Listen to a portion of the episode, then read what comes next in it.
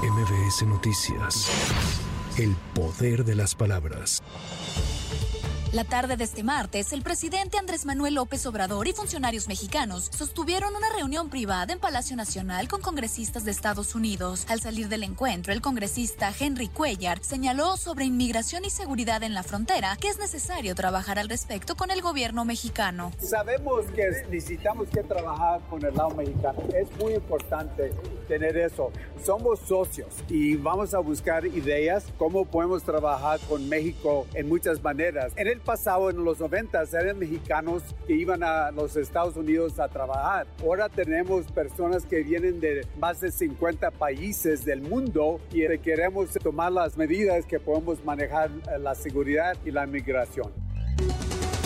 Los dos integrantes de la comunidad Levarón que permanecían privados de la libertad desde el pasado 21 de enero por una célula delictiva fueron liberados la tarde de este martes. Miguel Ángel y Manuel Horacio fueron liberados por sus captores y se encontraban en una tienda en la comunidad de Largo Maderal en Chihuahua. Es la voz del activista Julián Levarón.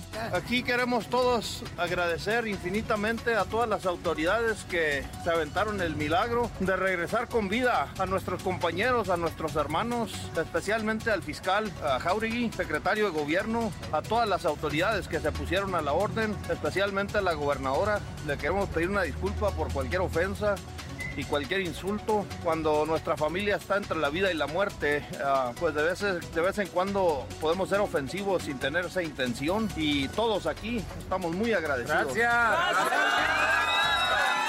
Cabe señalar que cerca de 200 manifestantes que se encontraban a las afueras del Palacio de Gobierno hicieron una oración para agradecer que ambos hombres fueron puestos en libertad. El expresidente de Estados Unidos, Donald Trump, triunfó esta noche en la elección primaria republicana en el estado de New Hampshire, perfilando la candidatura del partido para la elección presidencial de Estados Unidos, donde competiría contra el actual presidente del país, Joe Biden. Esta es su segunda victoria consecutiva en la búsqueda de la nominación presidencial republicana de 2024, pues también ganó las primeras asambleas electorales de Iowa por 30 puntos porcentuales.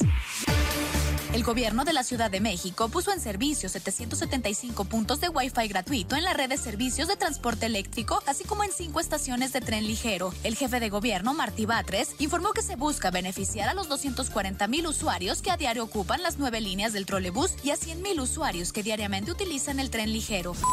Para MBS Noticias, Tamara Moreno. MBS Noticias.